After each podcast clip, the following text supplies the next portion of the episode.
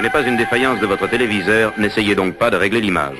Nous avons le contrôle total de l'émission, contrôle du balayage horizontal, contrôle du balayage vertical. Nous pouvons aussi bien vous donner une image floue qu'une image pure comme le cristal. Pour l'heure qui vient, asseyez-vous tranquillement. Nous contrôlerons tout ce que vous verrez et entendrez. Vous allez participer à une grande aventure et faire l'expérience du mystère avec le podcast en mode libre. Bonjour à tous et bienvenue pour ce nouvel épisode du podcast en mode libre, épisode numéro 5. Donc aujourd'hui on va parler de que faire de son vieil ordinateur. Windows 11 est arrivé, il y a beaucoup de bécanes qui vont se retrouver euh, totalement à la rue, même obsolètes. Et c'est bien dommage de les jeter. Donc moi et mon équipe, on a essayé de voir les solutions qu'on pouvait vous proposer. Sachant que pour ce podcast, je me retrouve toujours avec les mêmes zigotos. Voilà, c'est-à-dire Cédric de l'apéro du Papa Manchot. On a aussi euh, Bigoud, alias. Euh, je ne sais plus comment il s'appelle, excusez-moi. John. John, voilà, merci. Et on a aussi euh, Klaus et aussi Airboxer qui sont encore là. Du coup, je vais laisser la parole à Cédric qui va nous présenter sa solution qu'il a mis en place chez lui, mais à base de Raspberry. Voilà, qui peut être aussi pas mal si vous n'avez pas de vieux PC, au lieu d'investir dans un PC, ou vous pouvez passer directement sur un Raspberry. C'est à toi, Cédric. Je te remercie. Alors, je suis parti d'une base euh, où je voulais centraliser en effet mes sauvegardes, les faire au milieu de, la maison, donc que tous les PC puissent accéder, et également accéder à des données, pas, nécessairement que, des sauvegardes.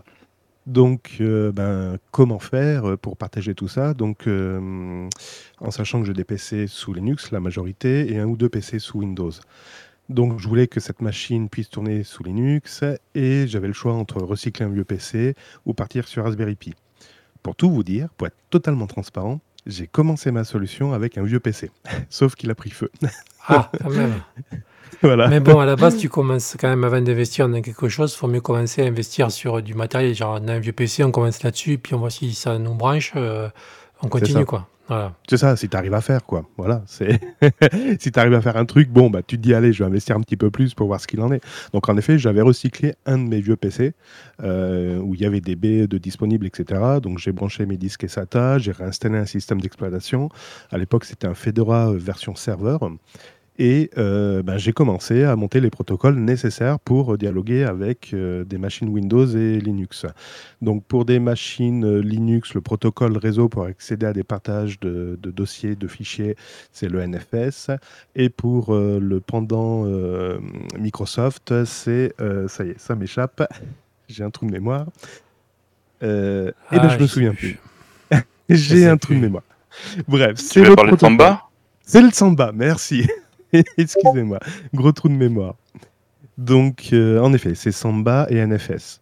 Alors, euh, une machine Linux est capable également d'accéder à un partage Samba, mais je le déconseille. Hein. Il y a un truc qui est fait pour Linux, c'est euh, NFS. Voilà, bon, bref.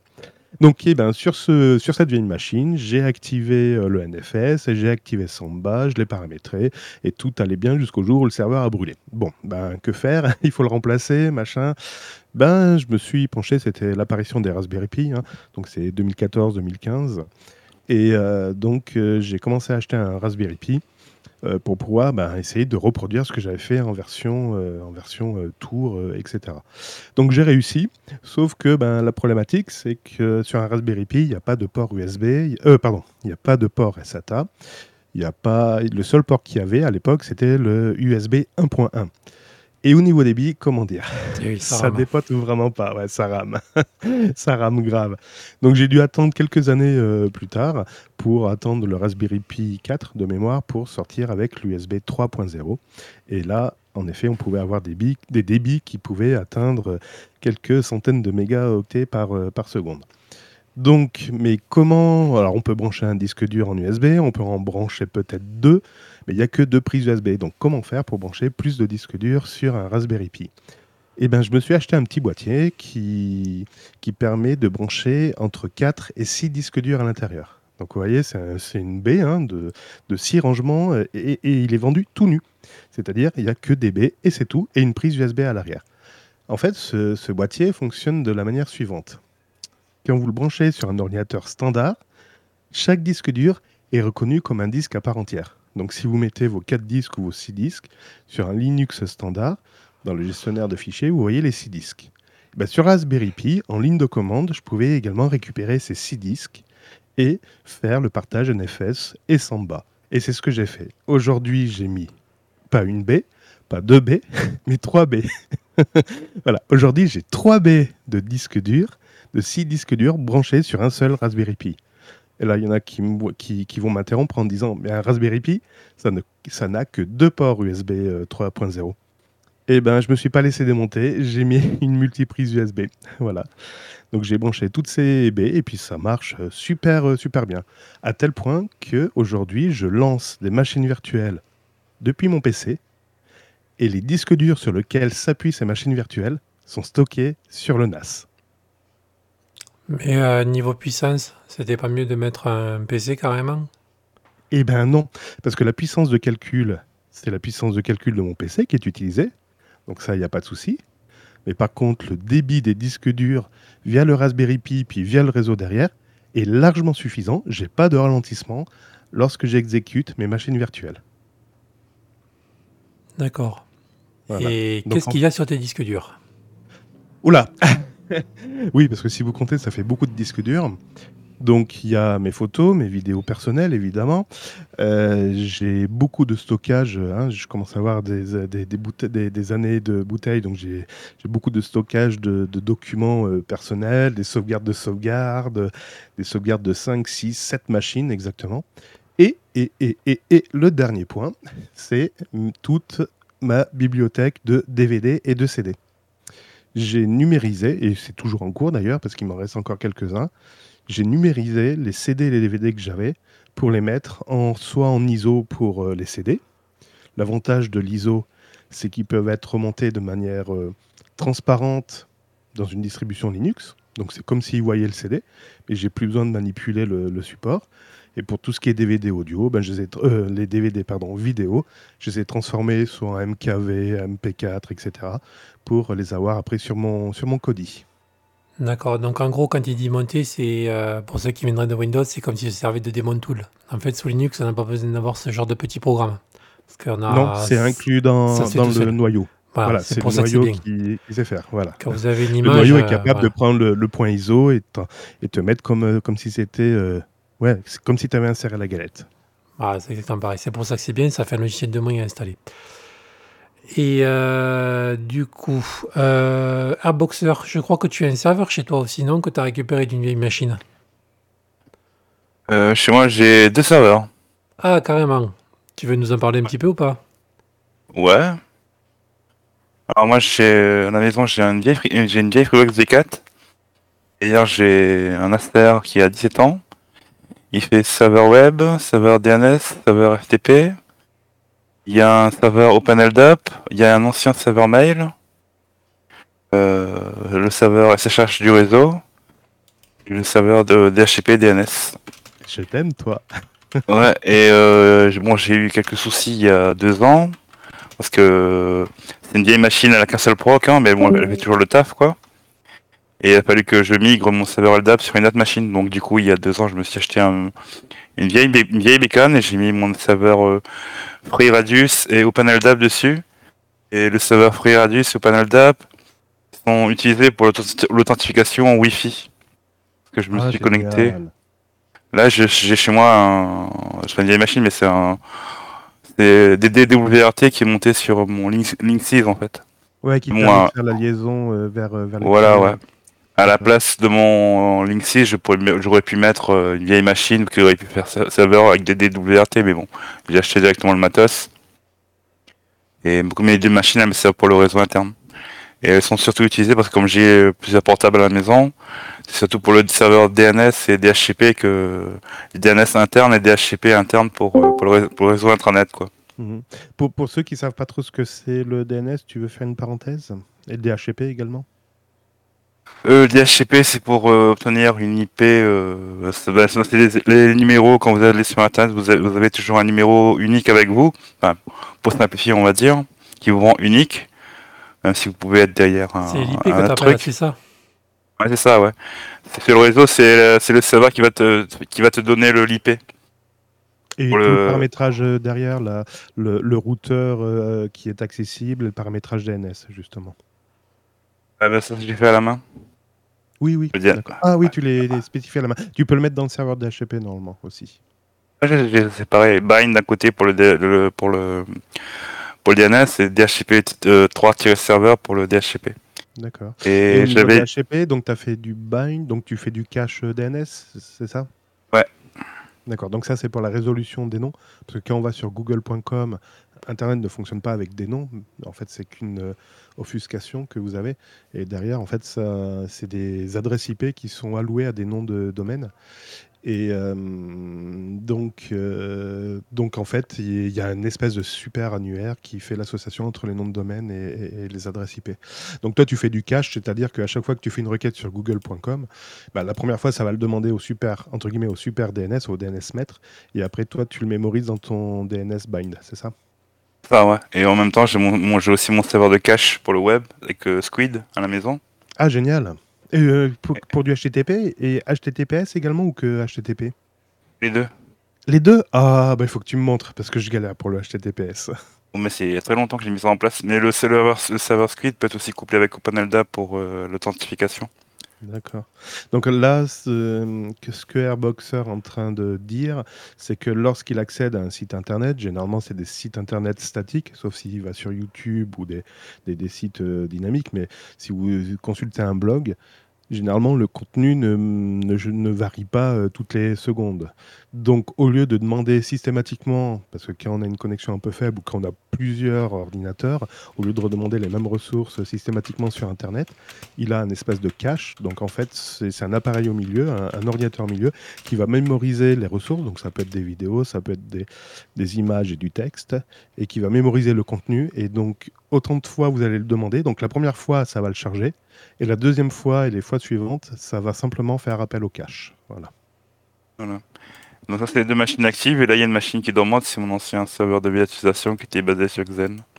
D'accord.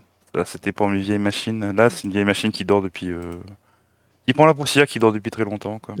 Tu fais quoi? Tu fais tourner quoi comme euh, machine virtuelle? Euh, bah, quand Windows 10 est sorti il y a 4-5 ans. J'avais fait monter... Bah, j'avais testé la Linux Mint, Windows 10, euh, Windows 7...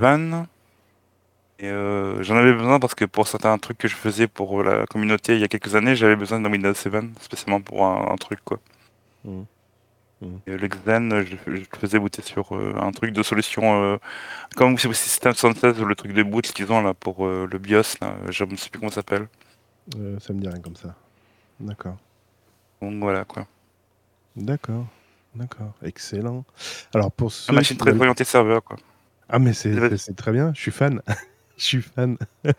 Alors pour ceux qui disent ouais mais ça sert à quoi quand on est novice euh, au niveau informatique et au niveau Linux Eh bien si vous voulez par exemple limiter les publicités qui s'affichent sur vos ordinateurs ou qui sont téléchargées sur vos ordinateurs, il y a des solutions toutes prêtes avec les Raspberry Pi.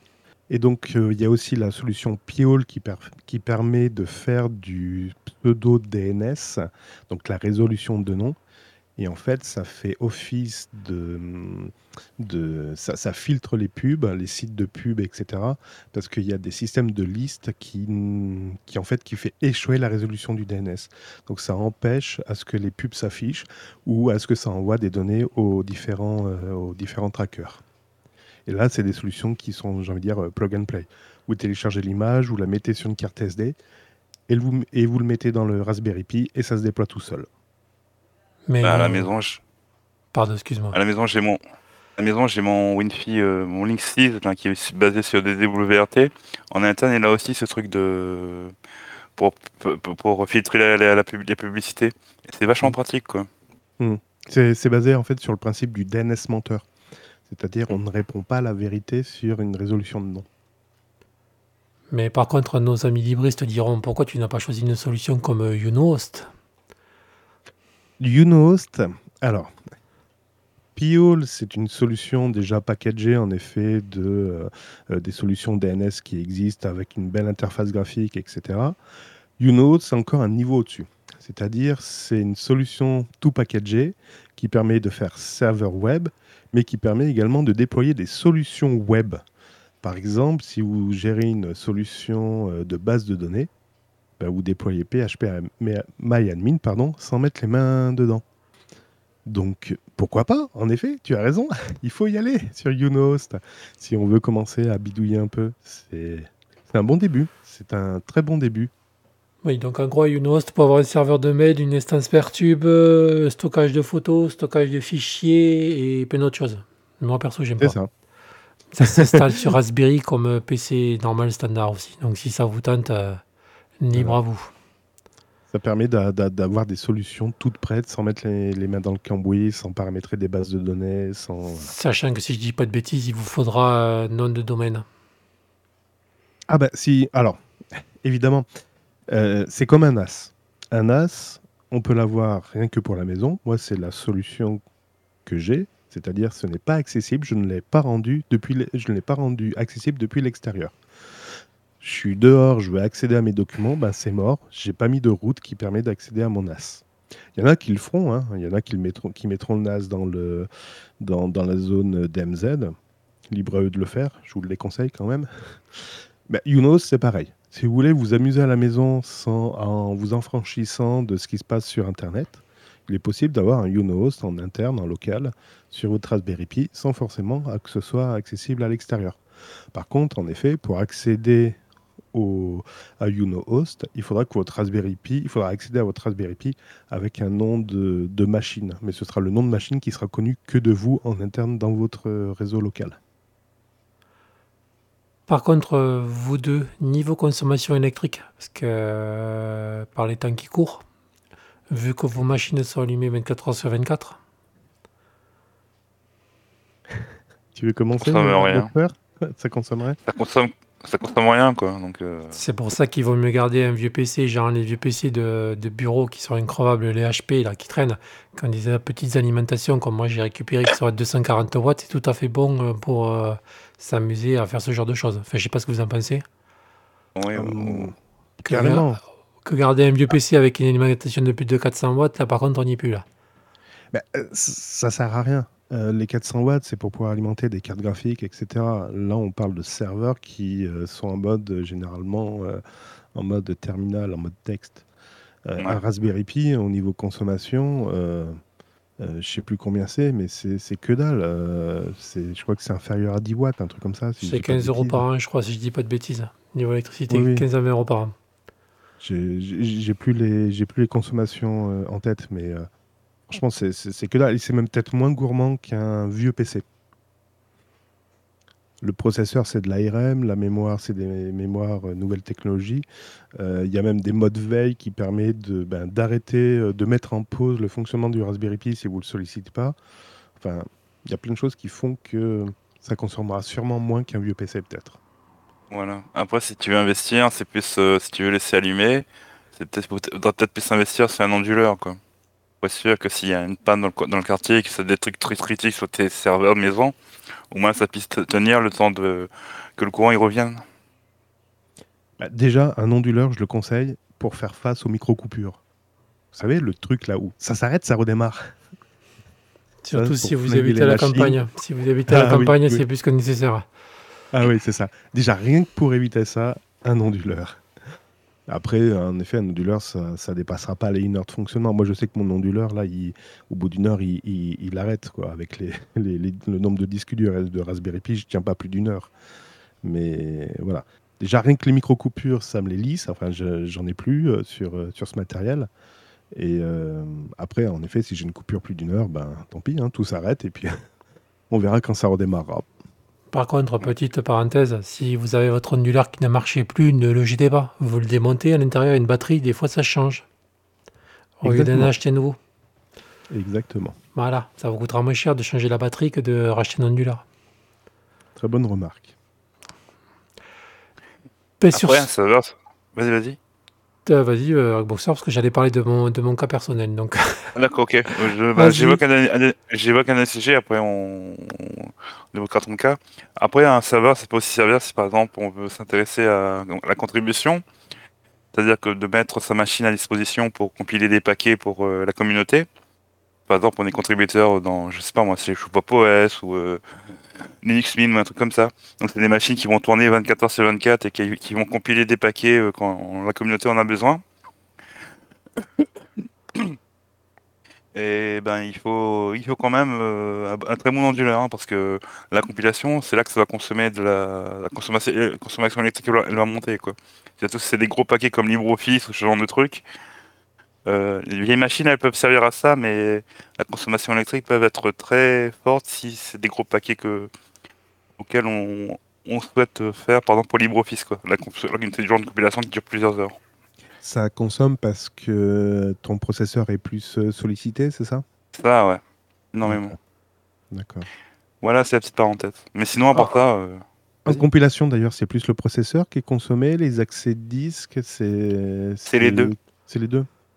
Ça dépend si tu mets euh, Ccache qui permet de booster. euh, si c'est à chaque fois un, un projet qui a une petite modif, Ccache c'est un projet qui va se mettre entre le compilateur et le disque pour éviter justement les, les accès disques. euh, C'est comme Squid en fait. C'est le cache de la compilation. D'accord. Ok. Voilà.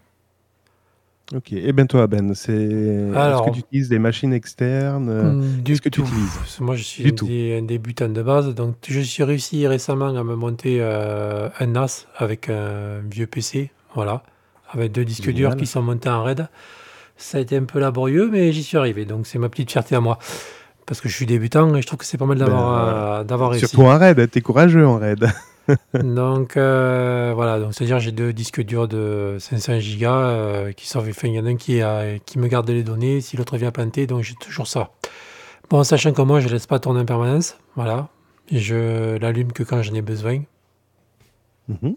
quand j'ai du, quand j'ai des fichiers à sauver pour euh, les, enfin, pour un peu euh, enlever un peu sur mon ordi principal et voilà, stocker dessus, j'y mets un peu de musique, des films de la Freebox que j'ai enregistrés, voilà, juste pour soulager un petit peu. Voilà.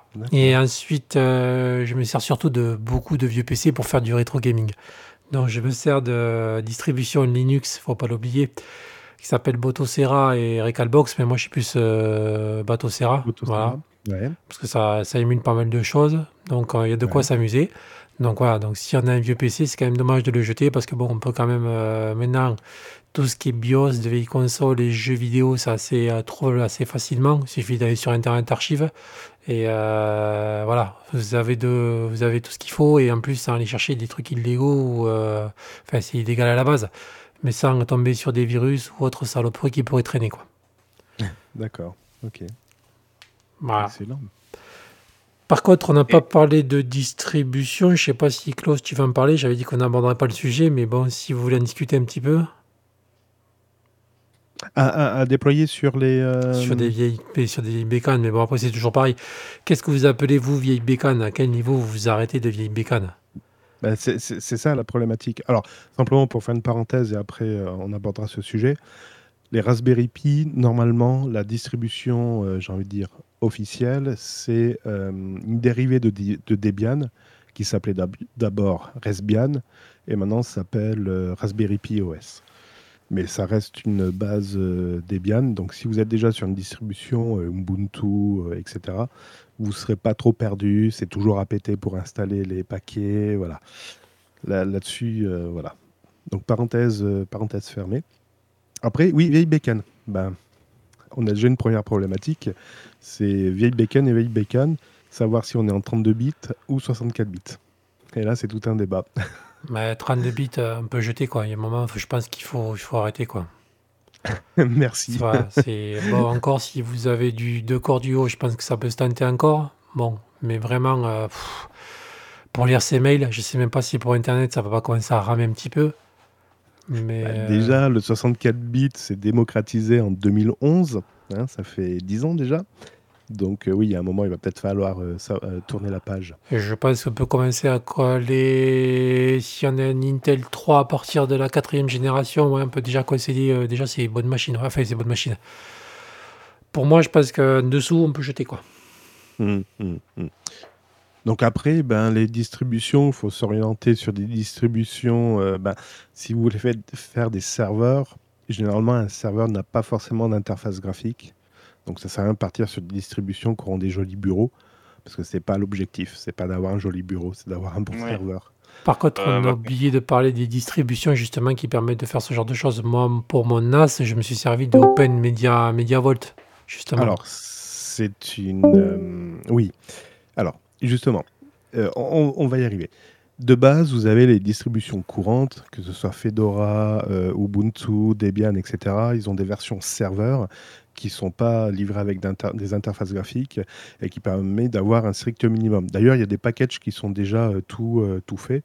Si vous voulez, par exemple, avoir un serveur web qui vous installe Apache, MySQL, etc., vous sélectionnez la version euh, serveur avec le package euh, pré, euh, prédéployé de euh, version euh, serveur web.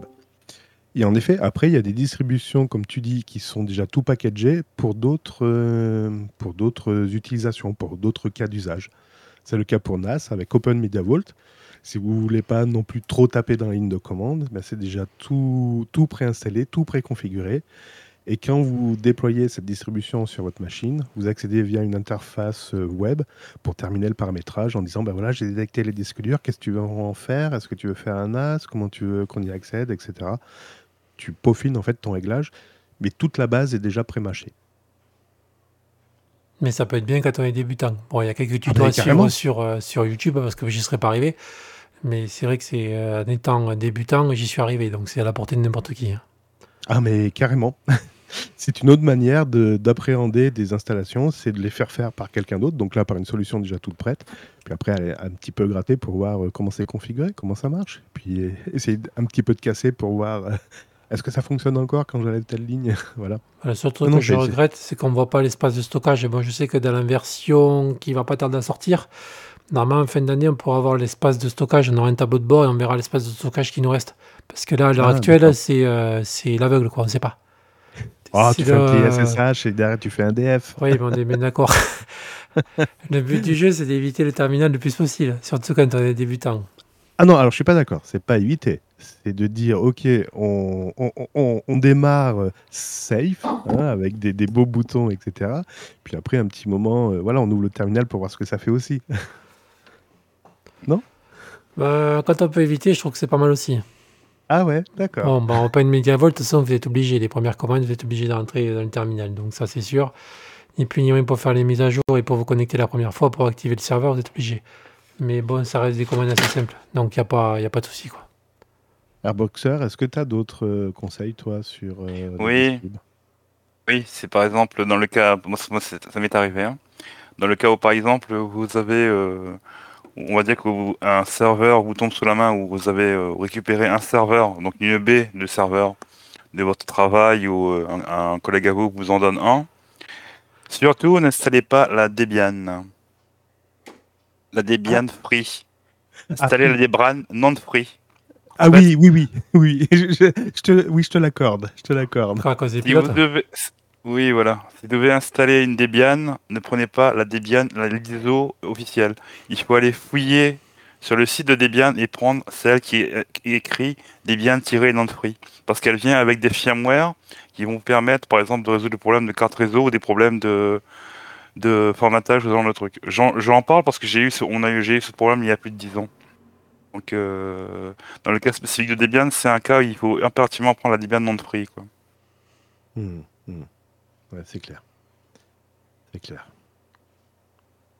Et après, en général, euh, oui, une, une Ubuntu, Ubuntu fait serveur, euh, une, une Ubuntu serveur ou euh, un dérivé, c'est Ubuntu serveur aussi, ça peut, ça peut facilement être euh, faire une première main, c'est déjà pas, déjà pas mal quoi. Mais par contre, oui, là, euh, Ubuntu serveur ou une Debian version serveur, les- le, le terminal, vous n'allez pas pouvoir y échapper. Et par Non, contre, il va falloir y aller. il n'existe pas de distribution toute prête justement pour monter un serveur. Unost Oui, mais Unost, j'aime pas. ah bah. Non, euh, toute prête, toute prête. euh, Si, tu en as, tu en as pour gérer le réseau, pour gérer le serveur DNS, tout ça, euh, tu en as.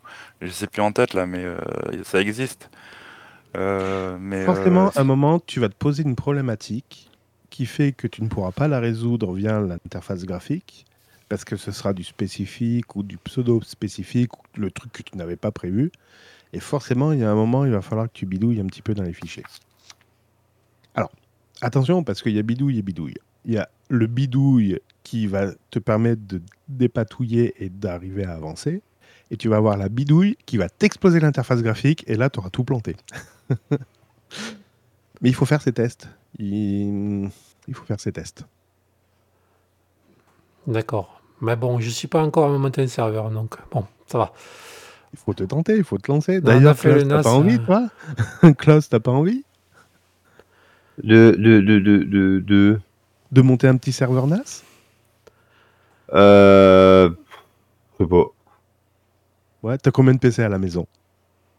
Alors, j'ai mon PC portable, celui que j'emmène en cours. J'ai ma tour de jeu. Euh, ma copine a son PC portable. Elle a son PC boulot. Et euh, bah, rendra quand, euh, quand ils décideront qu'ils doivent arrêter le télétravail.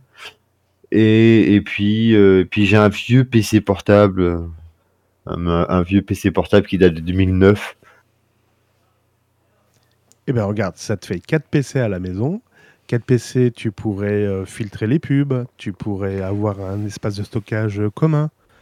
Bah, en euh, vrai, euh, moi, sur le navigateur pour bloquer les pubs, j'ai le truc qui est génial. Hein. Oui, tu as des add-ons, d'accord. Ouais, ça, mais, mais concrètement, hein, ça change la vie. Ah Parce oui, que, oui, euh, j'ai plus de pubs nulle part. On est d'accord. Mais c'est pas Euh, trop le sujet. Pour répondre à ta question, Ben, tu as, des distributions comme euh, PFSense, par exemple, qui permet de gérer le réseau, euh, gérer, euh, partager le réseau, ce genre de trucs. Quoi. Ça se gère par interface, euh, Graphique. interface web, interface graphique. Ouais. C'est des, c'est des distributions euh, dédiées pour faire des recherches, mais ça existe. quoi. D'accord. C'est bien pour les solutions de sécurité que pour les solutions comme tu as la solution que tu as testée pour le NAS, ce genre de trucs. Il y a aussi des boîtiers euh, vendus, euh, par exemple les boîtiers de firewall, vendus par les grandes entreprises. Par exemple, Gates, je sais plus comment ça s'appelle. Euh, tu gères tout le réseau par, euh, par une interface web. Tu gères le réseau DNS, DHCP, les règles de firewall, tu filtres. euh, si par exemple, bah, par exemple dans le cadre de ton travail, là où tu travailles, on pourrait facilement mettre un boîtier qui gère tout le réseau à, l'intérieur. quoi. Même un- ce qui se fait sur un réseau professionnel, avec simple, même une simple distribution Linux peut le faire aussi. Quoi. Puis il faut pas oublier aussi, nos box internet, c'est ni plus ni moins que des mini, des mini serveurs. Ah, puis des- ça, c'est à base de noyau euh, Linux. Linux, hein. voilà. Ça aussi, on l'oublie bien souvent. Mm, mm. Par contre, vous n'êtes pas trop jeux vidéo. Moi, j'aime bien. Moi, j'ai récupéré des bécanes pour jouer à la NES, à la Super Nintendo, à la PlayStation. Je t'avoue, j'ai utilisé un moment le Raspberry Pi. J'ai même acheté des manettes pour essayer de faire du rétro gaming. J'avoue.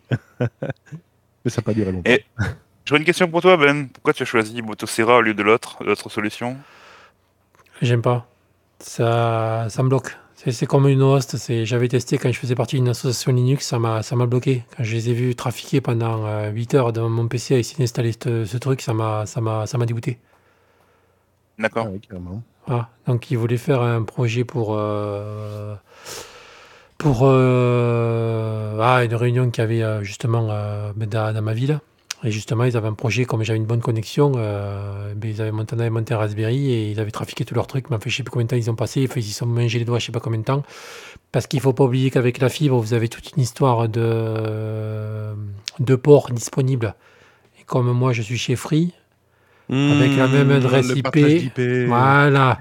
Avec sur la même IP, il vous réserve une certaine plage de port. Et forcément, si c'est pas compatible avec ce que vous, les services que vous voulez, merci, au revoir, il n'y a plus rien qui marche. Et j'étais dans ce cas-là. Donc du coup, il a fallu que je demande une IP euh, full stack pour avoir euh, ben, la plage complète de mes ports pour que leur bordel puisse marcher. Voilà, donc ça fait qu'ils ont galéré 16 heures avant de découvrir le bordel. Et puis voilà, mais quand j'ai vu l'interface et le moyen qui galérait dessus, j'étais pas, j'étais pas chaud quoi. Et D'accord. reste me tente vraiment pas quoi. Je trouve que c'est beaucoup de boulot pour, euh, pour pas grand chose. Hmm. D'accord. Bon, après, peut-être que, peut-être que j'ai vu avec des personnes qui savaient pas se démerder. Après, c'est toujours pareil. Si tu vois pas avec la bonne personne, automatiquement, c'est quand tu vois que c'est compliqué, t'as pas envie. Mais peut-être que je l'aurais vu avec quelqu'un d'autre, parce que ça serait pas passé comme ça. Mais bon, là, pour ce que j'en ai vu, euh, ça m'a pas donné envie. C'est, ça m'a plus donné l'impression comme quelqu'un qui voit, qui habite à Windows et qui, qui on lui présente un Linux, quoi. C'est euh, le dégoût, quoi. Du coup, une, autre question pour la solution de retro gaming. Euh, on parlait de ma vieille machine, même une machine qui a 5-6 ans, c'est amplement suffisant pour faire son- du retro, ga- retro gaming. Alors, tu pourras aller jusqu'à la PlayStation, je pense. Mais euh, ouais, PlayStation, ce sera pas mal. Donc, euh, PlayStation, Mega Drive, NES et tout ce qu'il y a en dessous. D'accord. Parce que moi, moi j'avais testé la solution là, pour la PlayStation 2. À la Euh, PlayStation 2, faut quand même envoyer du bois. Ouais, faut avoir du. Le PSX2, ouais. PSX2 ou un truc comme ça, je crois que ça s'appelle le projet. C'est ça, tout à fait. Il faut avoir, euh, faut avoir du bois oui, il derrière. faut, Il faut, ouais. il faut avoir un, faut avoir un proc assez pas trop vieux ça, non plus. plus quoi. la carte graphique qui va derrière. Donc là, déjà, les cartes graphiques, on va taper sur les euh, 10, 30, même euh, 16, 50, euh, bien quoi. Hmm, D'accord. Parce que plus c'est puissant, mieux c'est. Hein. Bon, maintenant, ils arrivent à émuler jusqu'à la PS3 et jusqu'à la Wii U. Ouais, oui. Mais en solution légale. C'est sûr qu'on peut aller plus loin. Mais en, distribu- enfin, en distribution Linux bien packagée, les émulateurs vont monter jusqu'à la, jusqu'à la Wii U. Enfin, toutes les consoles qui se vendent plus. Voilà. D'accord. Et c'est-à-dire que vous avez même aussi, là, ils ont poussé le vice. Vous avez, dans la dernière version qu'ils ont mis, ils ont mis le client Steam. Ça fait que vous connectez ça sur une autre télé de, votre, de chez vous et euh, tranquillement, vous jouez à vos jeux Steam. Ils se servent de Proton et Wine. Voilà, j'aurais voulu les inviter, mais bon, comme ils sont un peu trop nombreux, bon voilà. Peut-être qu'un jour, si ça tente d'autres personnes, peut-être que j'inviterai quelqu'un de la team euh, Bateau Serra justement pour en discuter. Mais euh, ils ont pas mal avancé avec tout ce qui était wine justement et ils arrivent à faire des choses pas mal quoi. D'accord. Et toi, Klaus, tu... tout ce qui est serveur à la maison recyclé ben, par l'ordinateur que tu as acheté récemment, ça t'intéresse pas le... de tester un- une version serveur pure sans interface graphique? Avec mon vieux machin là? Ouais. Avec mon vieux. PC, hein, euh, je suis mon- Concrètement, euh, je sais pas. Euh, faut, faut que je regarde, faut que, faut que je, je sais même pas comment, je, je sais même, je saurais même pas comment le paramétrer déjà dès le début. Ben, sinon Klaus, moi j'ai la solution pour toi. Tu m'imprimes Tux et tu en fais cadeau à un gosse. Il sera content. Si- Sinon, j'utilise pour faire des, des tests de distribution aussi. Aussi. Ou tu mets Parce que- euh. Parce que toi, tu te destines à devenir sysadmin euh, à la base, ou après tu peux euh, essayer de voir de, pour être gestionnaire de base de, de base de données. Et au moins, il faut que tu connaisses au moins le minimum de la gestion d'un serveur, quoi. Ça fait partie de votre cursus au niveau de votre BTS, la gestion des serveurs? Hmm, je suis pas sûr. D'accord, ok. Surprenant. Ouais, bizarre. Ouais, mais niveau BT, ouais, je sais pas, ouais, bizarre. Je, je sais plus, hein, je peux pas te dire euh, si ça va faire réellement partie du programme ou pas, mais, euh, mais comme c'est c'est vrai que c'est un BTS euh, qui, qui normalement, en temps normal, se fait sur deux ans, nous on le fait sur huit mois, mais si tu retires les deux mois de stage, c'est que sur six mois. Donc un BTS de deux ans, on le fait sur en cours, uniquement cours, sans compter le stage, on le fait sur six mois. D'accord. Mais euh, personnellement, ça t'intéresse pas? Ça te, ça t'attire pas euh, de, ben, de, de manipuler un peu un serveur DNS Mais d'acheter- du coup, du coup, de se faire un serveur maison, ça, ça va servir à quoi exactement? Bah, de gérer, euh, t- par exemple, si tu as plusieurs serveurs, euh, ça peut te permettre de leur attribuer des IP euh, de manière dy- dynamique, de leur donner des noms de manière dynamique, tout sera, tout sera centralisé. Le, le- l'HTTP, le DNS, euh, tu peux gérer ton propre, euh, ton propre NAS, tu peux tout centraliser, tout centraliser si tu as plusieurs serveurs, si tu as plusieurs, t'as plusieurs machines. Ouais, bah, ce que fait un peu la box en fait déjà de base. Voilà, ouais. Euh, Donc en fait, du coup, ça, s- D'être concrètement, autonome par rapport à la box. Euh, D'être autonome par rapport à la box. Puis y si a tu quoi vires la box, si tu vires la box pour une autre box, tu te retapes pas toute la config. Oh, parce qu'en fait, là, concrètement, moi, tous mes PC sont branchés euh, sur la box, euh, sans que j'ai rien à faire. Oui, parce que tu as un DHCP justement. Mais imaginons, tu as une imprimante sur réseau, tu commences à avoir une imprimante sur réseau. Bah, l'imprimante est sur le réseau, elle est en DHCP directement. Euh, oui, mais justement, elle a une adresse attribuée. Si tu changes de box ou si ta box se réinitialise, Oui, en les effet, oui, je vois ce que attributions tu veux dire. vont, se- vont rede- vont redémarrer de zéro. Alors, Oui, un PC puis- qu'il ait une adresse IP différente à chaque démarrage, on s'en fout un peu. Mais quand c'est l'imprimante ou euh, le serveur NAS, c'est un peu plus compliqué. Mais par contre, du coup, euh, est-ce que on peut faire en sorte que l'adresse publique soit différente tout le temps ou pas? Non, l'adresse publique est gérée par ton fournisseur d'accès Internet. T'as pas la main dessus. Ok, d'accord, ouais, on peut pas, on peut pas la modifier, quoi. Mais par exemple, si tu fais ton propre DHCP, ça va te permettre de passer déjà du DHCP de ton fournisseur d'accès à Internet, qui pourrait bloquer telle et telle adresse IP. Et euh, donc, tu fais ton propre DNS qui s'appuie sur des DNS mondiaux. hein. Ça évite de passer sur toutes les machines et de dire voilà, maintenant mon DNS c'est le 9.9.9.9.9. Tu, en fait, ton DHCP, lui, tu vas lui dire, tu indiques à tout le monde que le, que le DNS c'est 9. euh, c'est même pas 9.9, pardon, c'est le DNS de la maison. Et le DNS de la maison, lui, va s'appuyer sur le 9.9. Et en plus, tu vas pouvoir t'amuser à donner un nom pour chacun de tes ordinateurs, imprimantes, NAS, etc. Et à l'intérieur de la maison, lorsque tu vas taper euh, imprimante.monlan.lan, et ben ça ira directement sur la euh, sur l'imprimante ou monnas.lan, ça ira directement sur ton NAS. Eh, c'est-à-dire que par exemple, euh, moi, mon imprimante sous Linux, elle est chiante à installer. Concrètement, quel que soit, du moins hormis les distribs comme Mint ou Ubuntu ou Zorin, euh, c'est une Canon que j'ai. D'accord Elle est, elle est sur le réseau. Oui. Euh, elle est en Wi-Fi hein, sur le réseau, direct. D'accord. Euh, moi, que ce soit sur Endivour, Endivour, l'autre jour, j'ai essayé d'installer, j'ai essayé de, bah, de, de l'installer. hein. Donc, il me propose les pilotes et tout, mais il me l'installe pas. Euh, quand je vais dans mes imprimantes, elle, elle n'apparaît pas, elle apparaît jamais, elle veut, elle veut pas s'installer. Euh, sur Fedora, elle s'installe, hein, mais l'autre jour, j'ai voulu faire une impression, c'est une catastrophe. Euh, il n'y a que donc euh, quand j'ai des problèmes d'impression, du coup, j'utilise le PC portable de ma copine, qui lui est toujours sous Windows en fait. Donc euh, l'installation, du coup, l'impression se fait nickel. Mais euh, avec un serveur, du coup, euh, avec un PC serveur qui, qui sert de serveur, du coup, c'est le serveur qui va tout gérer. Du coup, Alors, tu parles de serveur d'impression. Euh, ouais, bah du coup, il, ouais, c'est vrai que du coup, il y a plusieurs types de serveurs.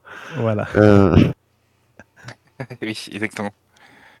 Alors, pour, pour te donner un cas euh, précis, moi, à la maison, j'ai une Lexmark qui est réseau également. Donc, mon serveur DNS a attribué un nom à cette imprimante. Parce qu'en fait, j'ai dit, ben voilà, lorsque l'adresse, telle adresse MAC apparaît, tu lui donnes tel, tel nom. Donc, moi, sur le réseau, l'imprimante, je ne connais pas son adresse IP.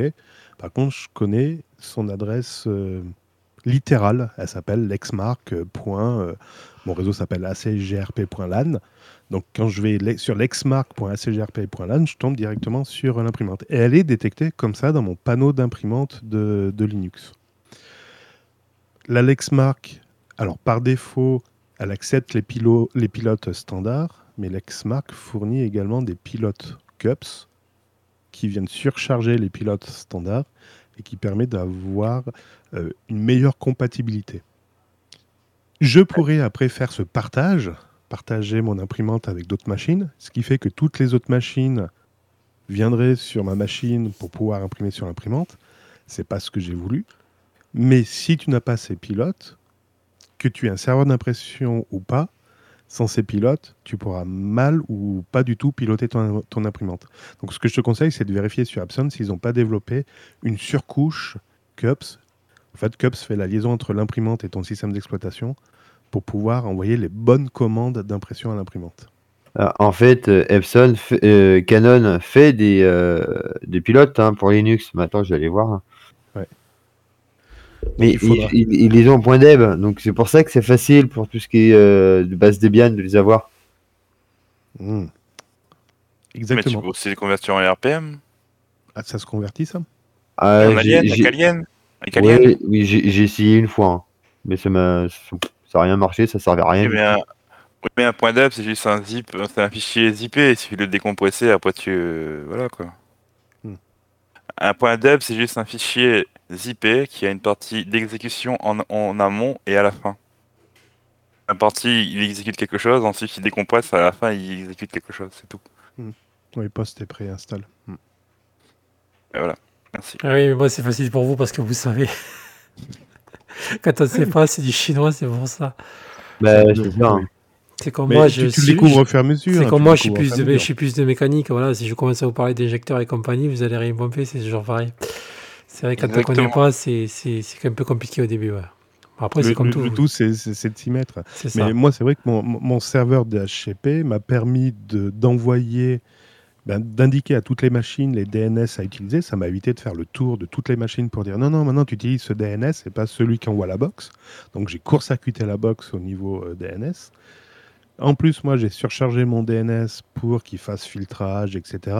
Je lui ai agrémenté également avec des réservations pour lui dire, ben, euh, lorsque j'ai un, lorsqu'on tape telle adresse, ben, ça va sur telle machine. J'ai un petit serveur web qu'on, si, on tape simplement le nom de mon domaine intranet, on arrive sur une page euh, en intranet avec des outils. On peut accéder à ma base de données, etc.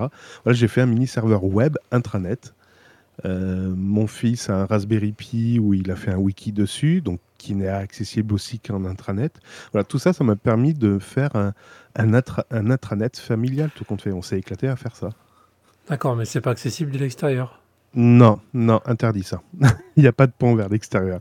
Si on veut faire des trucs à l'extérieur, on loue des serveurs à l'extérieur. C'est fait pour ça, les serveurs.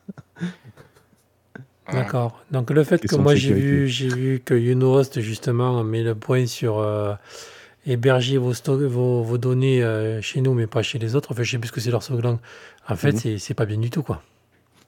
C'est un problème de sécurité. Parce que euh, moi, ce que j'ai vu dans l'association Linux où j'étais, justement, ils prenaient ça, quoi. C'est-à-dire qu'il fallait, bon, c'est sûr que Google et machin, c'est pas mieux, ça je dis pas. Mais en fait, ils, ils vendaient le truc comme quoi euh, on pouvait y accéder de l'extérieur. Donc en fait, d'après ce que tu viens de me dire, euh, attention danger, quoi. Ben, tu rends accessible une machine à l'extérieur. Tu n'es, comme tu dis, tu es débutant ou tu n'es pas pro de la sécurité. À quel moment tu te dis, c'est bon, je peux plus lier des infos personnelles vers l'extérieur? Parce que là, là, je te dis, ils vendaient ça comme euh, ils pouvaient mettre leurs photos et tout. Mais bon, moi, j'ai j'ai quand même euh, tiqué un peu. J'ai dit, ouais, mais bon, si quelqu'un rentre, on me dit, ouais, non, mais c'est sécurisé. Ah bon. Mmh, C'est sûr, c'est sûr. S'ils veulent rentrer, ils La rentrent. sécurité mais bon. informatique est à portée de tout le monde. non, non, il faut arrêter de déconner. Euh, quand vous voyez, quand vous commencez à avoir dans votre box DMZ, ne touchez surtout pas à ça. Désactivez le DMZ. Désactivez, oui, vous- on peut rentrer. Parce que si on peut rentrer, euh, suffit qu'il y ait une faille à un endroit ou un autre. Ouais, oui, oui, oui. Suffit qu'il y ait une faille à un endroit que vous ne le voyez pas. Suffit que vous ayez activé un port. euh, Vous ne maîtrisiez pas du tout ce port. Vous savez même pas ce que c'est, mais vous l'avez activé parce que vous avez lu un tuto. Enfin, c'est c'est dangereux, quoi. Surtout si vous, vous stockez vos mots de passe dans votre euh, bloc-notes ou euh, dans votre document euh, LibreOffice. Et surtout si par exemple, je donne un cas, Ben, euh, par exemple, un serveur web qui est accessible depuis l'extérieur. D'accord? Ouais.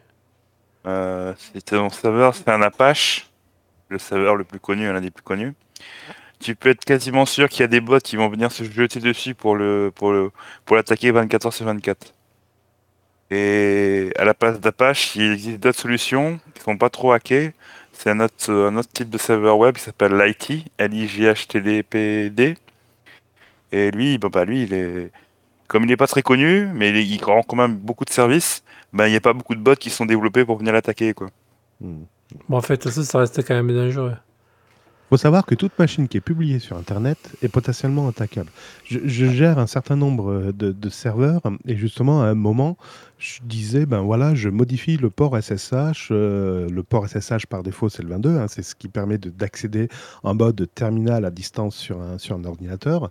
Euh, je dis ben je le modifie comme ça, je me je, je m'expose un peu moins. On m'a dit non, ça sert à rien. De toute façon, les sniffers ils sniffent tous les ports. Je dis ouais, pourquoi pas, ok. Et puis un jour, je dis, bon, je vais quand même euh, voir ce qu'on m'a dit, la véracité de tout ça, je, je veux comprendre. Et comment dire? J'ai laissé le port par défaut 22 SSH, avec les sécurités qui vont bien, hein. on désactive route, on fait simplement une authentification par clé, euh, clé, pri- clé privée. Et ben, quand tu regardes le journal de tentatives de connexion SSH, tu t'affoles un petit peu. Il suffit de changer le numéro du port SSH et d'un seul coup, oh, ça redevient calme.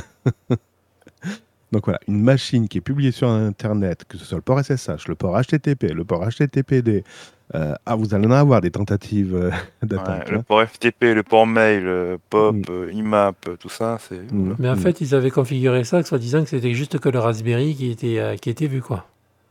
Oui, mais il se, il se fera attaquer. S'il si, s'il se fait attaquer et que quelqu'un arrive à accéder dessus, c'est un ordinateur qui a accès à votre réseau après, C'est derrière. ça. Donc, il peut rentrer, il pouvait rentrer directement chez moi. Ben, voilà, c'est un ordinateur qui a accès au reste du réseau. Ah, parenthèse Ouais. à part, c'est une équipe de libristes qui a monté ça, soit disant que c'était mieux de stocker les données euh, chez vous que, que chez Google. Je, Voilà. Moi, je m'aventure, J'ai joué avec la je m'aventure pas là-dedans. Oui, Non, je mais là, m'aventure là, pas là, là-dedans. tu, là, tu me fais, tu me fais pas trop rire parce que j'ai laissé ça pendant. euh, C'était début Covid.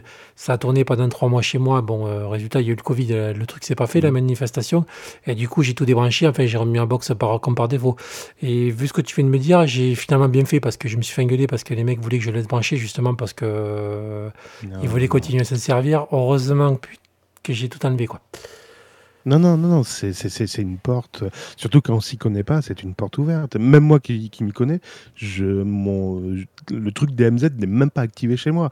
Tu veux publier quelque chose, ok, tu loues un serveur à l'extérieur et tu installes ta solution à l'extérieur. Voilà, c'est le data center qui sera plombé, mais pas tes données à toi, quoi. Enfin, voilà. Il faut, faut savoir faire la part des choses. D'accord. Donc, vous voyez, n'écoutez pas forcément les libristes. Vous voyez, c'est des libristes qui m'ont monté ça. Un peu trop, un peu trop libre. non, non, je, je fais la promotion en effet de Nextcloud, je fais la promotion de des Google, disiez-vous. Il y a, y a absolument Oui, pas mais de. quand ça, reste, quand ça reste chez toi. Mais quand voilà, quand quelqu'un me demande mais comment on peut faire nous, ben vous louez, ben vous voyez, il y a telle euh, association qui propose une instance Nextcloud. Allez-y, euh, voilà. Non, Oui, mais tu as n'installez des- pas chez vous et publiez surtout pas ça, quoi. Tu as des services euh, comme chez Infomaniac, tu as qui te proposent, qui font comme Google, mais eux c'est privé. Enfin, ça, les données, les vendent pas. Tu as une espèce Oui, de y stockage il y chez a- eux. Il y en a plein maintenant. Il y a, Il y a y a Proton une Mail, autre- il y en a plein aussi. Ah ouais, il y a- il y, a plein d'assos qui, il y a, voilà, Your Own Net aussi qui propose des instances pour pas trop cher euh, pour pouvoir euh, avoir une instance sur Nextcloud, quoi, voilà.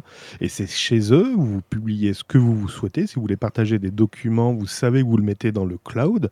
Voilà, c'est c'est- c'est maîtrisé. C'est ouais.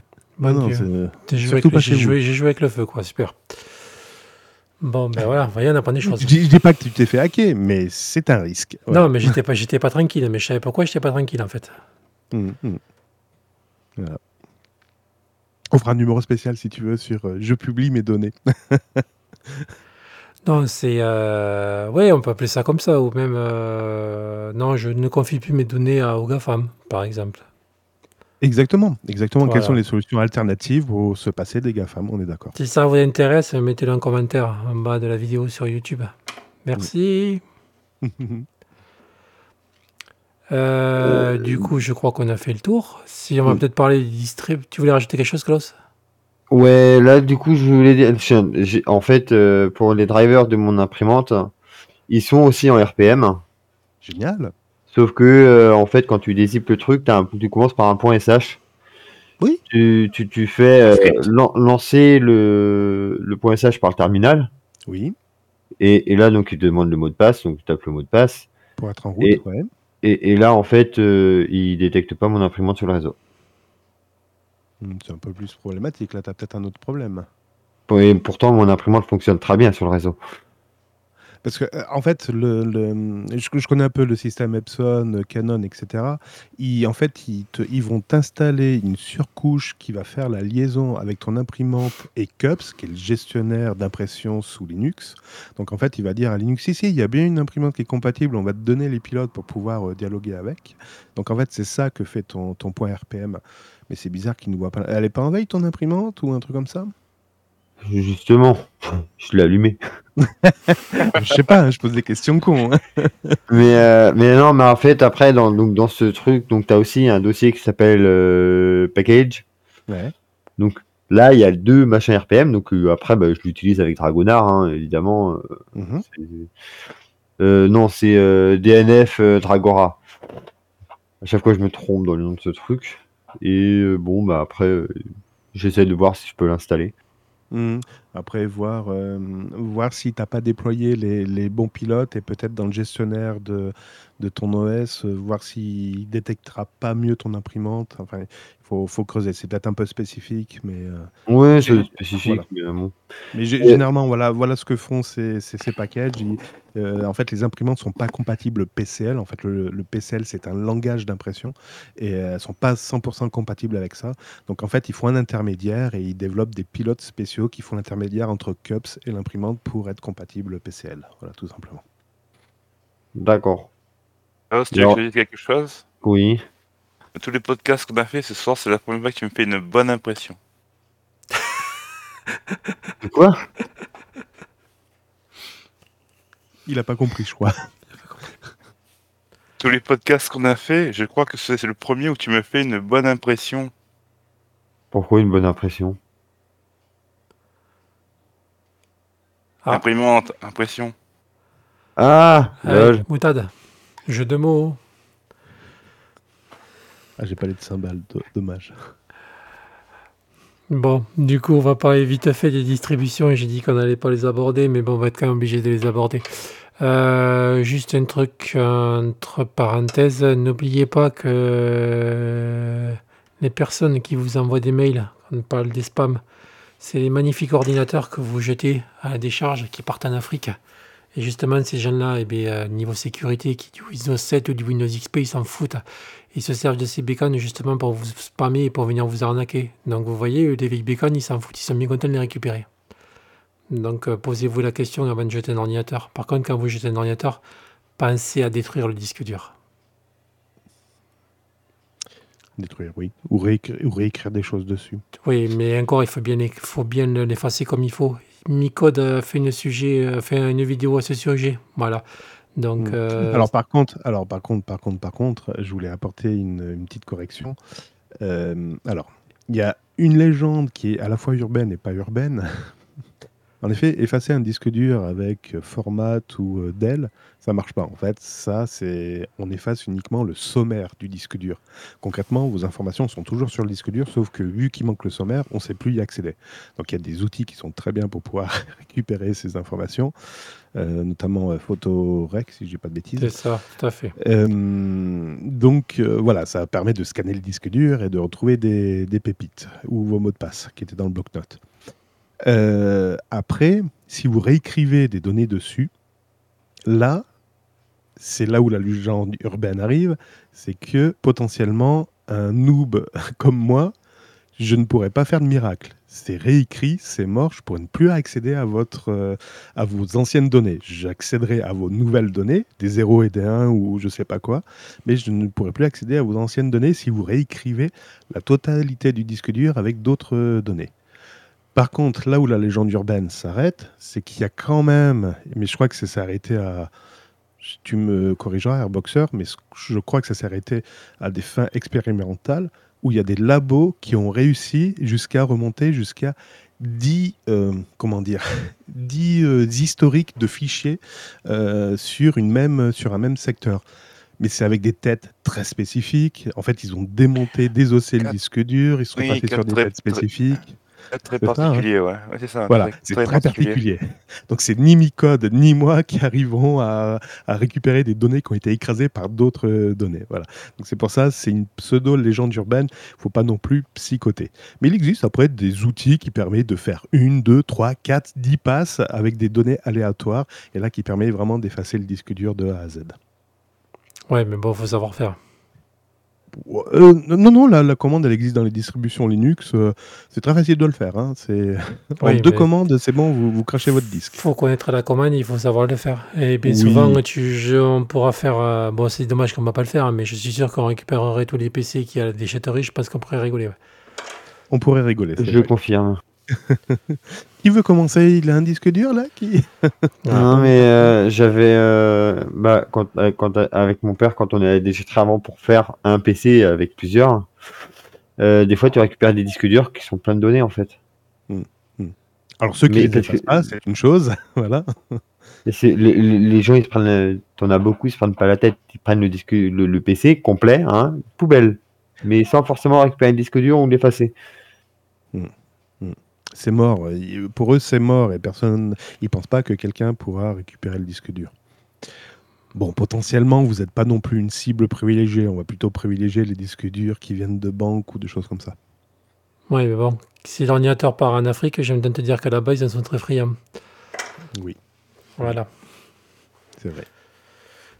Donc, c'était la trêve euh, sécurité euh, finie. Donc, euh, voilà, si vous jetez votre ordinateur, que vous voulez pas vous emmerder, surtout enlevez le disque dur. Vous l'explosez à coup de marteau, faites ce que vous voulez, mais euh, ne le laissez pas dedans. Vous le gardez comme, euh, comme euh, presse-papier, faites ce que vous voulez, mais voilà, pas dans le PC. Le, le mieux, c'est un coup de perceuse en travers. hein. Euh, non, vous l'ouvrez, vous le mettez en route, vous regardez comment ça fonctionne un disque dur. Par contre, si euh, vous bricolez pas mal, je vous conseille de le démonter et vous récupérez les aimants. Ça a de très très bons aimants, qui ont une très forte puissance. Euh, oui, les anciens, oui. Hmm. Alors les disques SSD, non, ça sert à rien. Non, voilà. Mais. euh, Non, parce qu'il y en a qui vont ouvrir des disques SSD là. les mécaniques, vous pouvez y aller, ça a de très très bons aimants. Vous pouvez faire pas mal de choses avec. C'est euh, c'est magique. Donc, on va aborder euh, la question des distributions, même si je ne voulais pas trop en parler. Donc, euh, moi, ce que je vous conseillerais comme distribution, bon voilà, au lieu de jeter votre vieil PC à la décharge pour en faire cadeau à une association, voilà, Linux, ou des écoles, voilà, installez leur Primtux, ils seront contents. Vous contactez directement l'asso Primtux, ou même vous avez euh, l'association aussi qui a des Emmaüs et Mabuntu. Ils arrivent à faire des miracles avec des vieux ordinateurs. Ouais. Voilà. Surtout des écoles. Moi, j'ai été contacté là par une école. Ils ont des vieux tromblons euh, sous euh, Windows euh, XP ou 7, je crois. Et ils m'ont appelé pour installer Linux parce que ce qui les intéresse, c'est d'aller sur une ou deux pages internet et faire du LibreOffice. Donc, ils sont bien conscients que Windows n'est plus à jour, que c'est lent, ça rame, etc. Et en effet, avec, li- avec certaines distributions Linux, on arrive à les faire revivre ces PC. Donc, du coup, tu vas leur installer quoi je pars moi sur du Kubuntu là actuellement. D'accord. T'es pas tenté pour installer une Primtux Euh, non, non, non, euh, non, non, non. À l'époque, j'a- j'avais fait là-dessus et je, je vais continuer là sur, euh, sur me lancer. D'accord. C'est des écoles, euh, c'est c'est jusqu'en niveau CM2, donc ils ont besoin quand même. Puis les, les enseignants ne seront pas au fait de, tout- de toutes les applications qu'il y a à l'intérieur. Donc on va commencer par le début. Ils ont l'habitude d'Internet, de LibreOffice, voilà. Klaus? Bah, euh, si, bah, en fait, on peut mettre un peu euh, sur- un PC portable, un vieux PC, on peut mettre un peu tout ce qu'on veut en fait dessus. À partir du moment où c'est une distribution qui est pas trop lourde. Ouais, mais après, ça dépend. Après, il y a des distributions qui, euh, qui tiennent plus la route que d'autres. Ouais. Alors, Je vais, je, vais, je, vais dire une phrase que je dis systématiquement parce qu'on me dit tiens, je ressors un vieux PC, peux pas mettre Linux dessus Bordel de. Voilà, je vais m'arrêter là. Vous n'allez pas installer un nouveau Windows sur un vieux truc parce que ça va ramer. Bah, arrêtons de dire que Linux fait des miracles. Il y a des moments, Linux, il fait pas mieux que Windows. Si vous voulez mettre la dernière distribution avec le mode graphique, etc., si vous mettez un PC qui a à peine 1 giga de RAM, ça fera pas de miracle, ça, ça ramera aussi. Donc, si vous me sortez une machine qui date de 2000, vous laissez tomber. S'il vous plaît, laissez tomber. Donc, voilà, Linux, il est comme les autres distributions, sauf si vous faites du terminal, vous me mettez quand même une machine qui en a un petit peu sous le capot. Voilà. Moi, sur, euh, sur mon vieux PC, donc euh, j'avais essayé de mettre euh, XFCE. Euh, normalement, qui est quand même une distribution assez légère, un, un environnement de bureau quand même assez léger, on est d'accord. Je connais pas trop. C'est pas le plus lourd en soi. Euh, le plus léger, c'est pas LXQT ou LXDE, non? C'est LXDE au niveau bureau, oui. Bon, Après, au-dessus, du coup, normalement, dans le classement, c'est XFCE, euh, Airboxer, non? C'est les deux se, se valent quasiment quoi. D'ailleurs, je, dis bah, une bêtise- je dis une bêtise, c'était pas Kubuntu, c'était l'Ubuntu que j'installais, justement pour avoir l'XDE. Eh bien, euh, sur mon vieux PC portable, du coup, j'ai mis donc XFCE euh, de, de chaîne d'Ivoire. Bah, bon, en fait, j'ai vite enlevé parce qu'il me mettait 3 minutes juste pour démarrer. Ah putain. C'était pas le Ah, mais qui était. Ah non, mais juste chronométré. J'ai littéralement chronométré, il me mettait 3 minutes. C'était pas ton C'était pas la première. euh, c'était pas Non, le premier avec un démarrage. SSD. hein. Ouais, c'était pas Oh. le premier démarrage. Non, tous les démarrages. Euh, j'ai mis une Manjaro XFCE. Direct. Pouch, démarrer. Hop. Ok. Bon, bah, ok. Bon. Euh, j'ai pas essayé des KDE. hein. Du moins, si, j'ai essayé une KDE. Hein. Il mettait euh, la version Endeavour KDE. Hein. Il mettait. euh, allez, 3 minutes 30 à démarrer. Et, mais ça ramait par contre, concrètement, c'est un peu trop lourd. Donc euh, XFCE sur un vieux PC, ça marche très bien. LX LXDE aussi. Bon, Mm. par contre, ce, voilà, XDE, j'aime pas hein, l'interface. euh, Elle est un peu sommaire, oui. Bon, après, est-ce c'est que, complètement sommaire. Mais euh, est-ce que voilà. ça vaut le coup d'investir dans un SSD Ah bah c'est le jour et la nuit. Hein. Ben voilà, justement, juste pour, Euh, euh, pour finir la machine, Bon, enfin, mettre un petit disque dur de 256, euh, 256 Concrètement, gigas. Concrètement, euh, entre l'utilisation que j'en ai eu, entre SATA SSD, vu la puissance de l'ordi, en vrai, hein, j'ai pas vraiment vu de différence. hein. C'est vrai? Entre le, le HDD et le SSD Non, concrètement, euh, non, parce qu'en fait, en SATA 2, donc euh, D'accord. Ok. quand tu as un vieux PC, donc de- là, du coup, c'est un 2009, c'est un, c'est un Intel de duo, hein, core, un Mhm. T4300. Euh, deux corps, de, deux cœurs de, de thread, donc euh, en 2,1 GHz, en DDR2, 4 Go DDR2. euh, concrètement, euh, SSD, HDD, euh, la diff, tu la vois pas. D'accord. Ok. Après, ce n'est que mon avis, hein, que mon point de vue, hein, de moi, de ce que moi j'ai pu remarquer. Ça, ça peut peut-être changer quelque chose, mais ça va jouer à la seconde. Oui, toi tu l'as pas eu en tout cas. Moi, moi vu. concrètement, j'ai pas vu la diff. hein. D'accord. Ok.